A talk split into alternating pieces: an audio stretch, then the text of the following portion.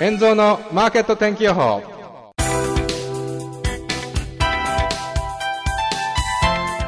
7月6日月曜日。こんにちは円蔵です。今週もマーケット天気予報をお届けします。この番組は毎週月曜または火曜日の週1回更新でお届けしています。メニューとしましてはまず先週の総括そして今週の展望予想レンジイベントなどをお知らせします。そして皆様からの質問の回答や気になる用語解説などを行っていきます。それでは今週もよろしくお願いいたします。この番組は無料投資メールマガジン奥の近道の提供でお送りいたします。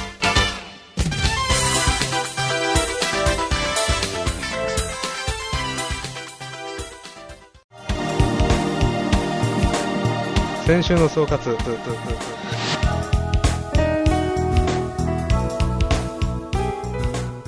先週は基本的にはまたレンジになってしまい大きな動きがありませんでした。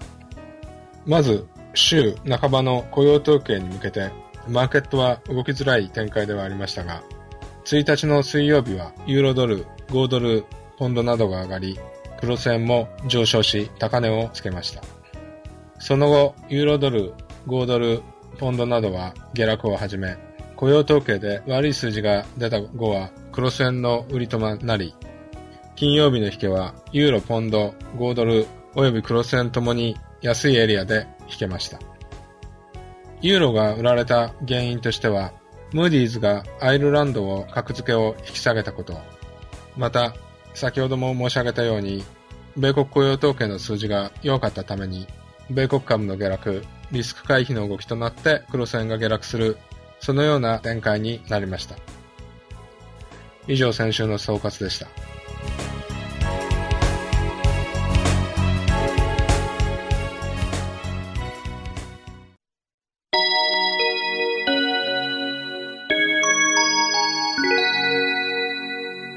今週の展望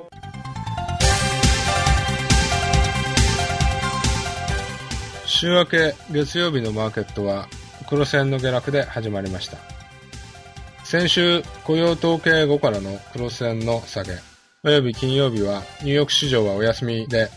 薄商いのマーケットになってしまいましたが黒線の下落といった流れを月曜日週明けも引きずっています。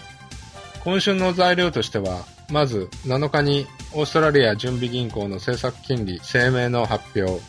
9日イングランド銀行の政策金利声明発表がありここら辺が金利絡みでは重要なテーマになります。また8日から10日にかけてはイタリアで G8 サミットが行われます。ここのところ中国が先週もそうですが準備通貨に関する議論を提案あるいはそれを否定といった米国そしてブリックス諸国との関係言い換えれば基軸通貨としてのドルをどうするかというテーマはこれは長いテーマですがそれが国際会議の中で話し合われるのではないかなどなど為替市場に影響を与える材料になりかねませんのでここら辺は要注意です。また今週も米国債の入札があります。6日は10年インフレ指数連動債80億ドル。7日は3年債350億ドル。8日は10年債190億ドル。9日は30年債110億ドルでトータル730億ドルの入札になります。入札の週はドル高という傾向もありますがそれを受けてでしょうかユーロドル、5ドル、ポンドなどはもうすでに大きく下落してきています。米国債の入札も今週気になるイベントではあります。以上今週の展望でした。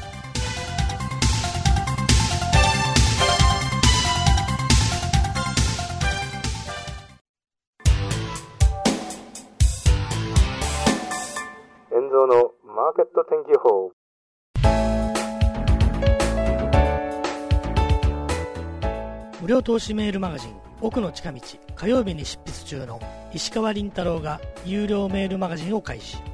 中長期投資を前提にした個別銘柄研究や投資に勝つ心構えのコラムなどが読めます。毎週火曜日に配信。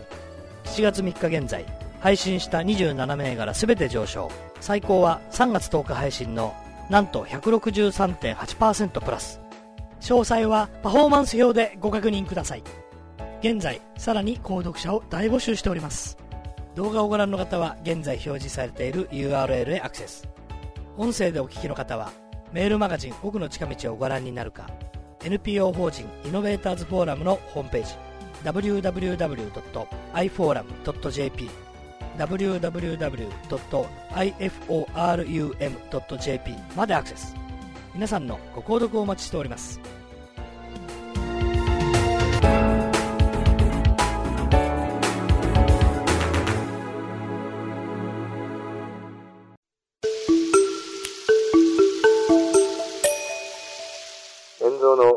ット天気予報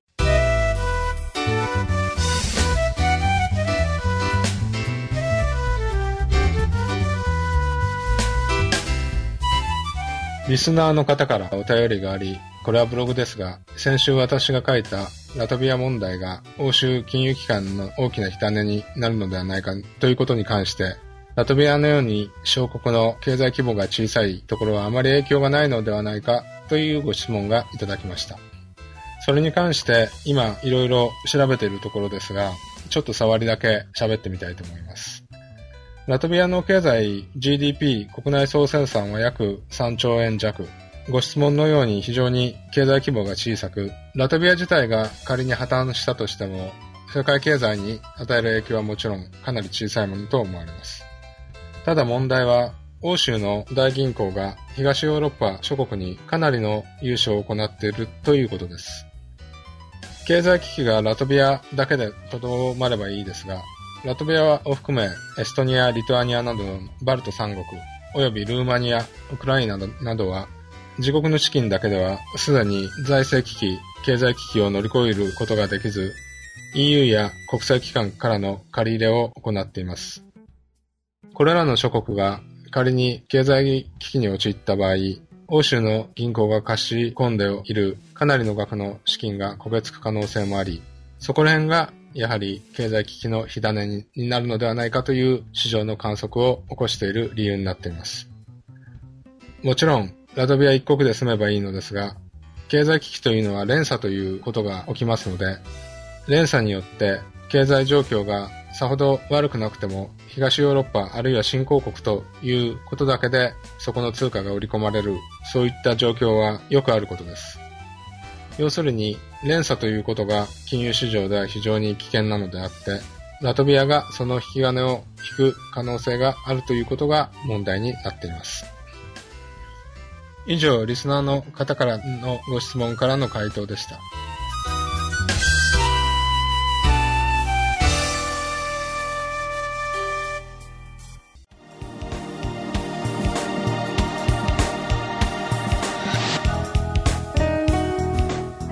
以上、今日の内容はいかがだったでしょうか？お便りご質問大歓迎です。ぜひ皆さんのメール、コメントをお待ちしております。よろしくお願いいたします。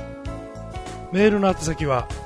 演蔵ポッドキャストアットマーク Gmail.com YENZO PODCAST アットマーク Gmail.com です。それではまた来週。円蔵のマーケット天気予報。この番組は投資情報メールマガジン奥の近道がお送りいたしました。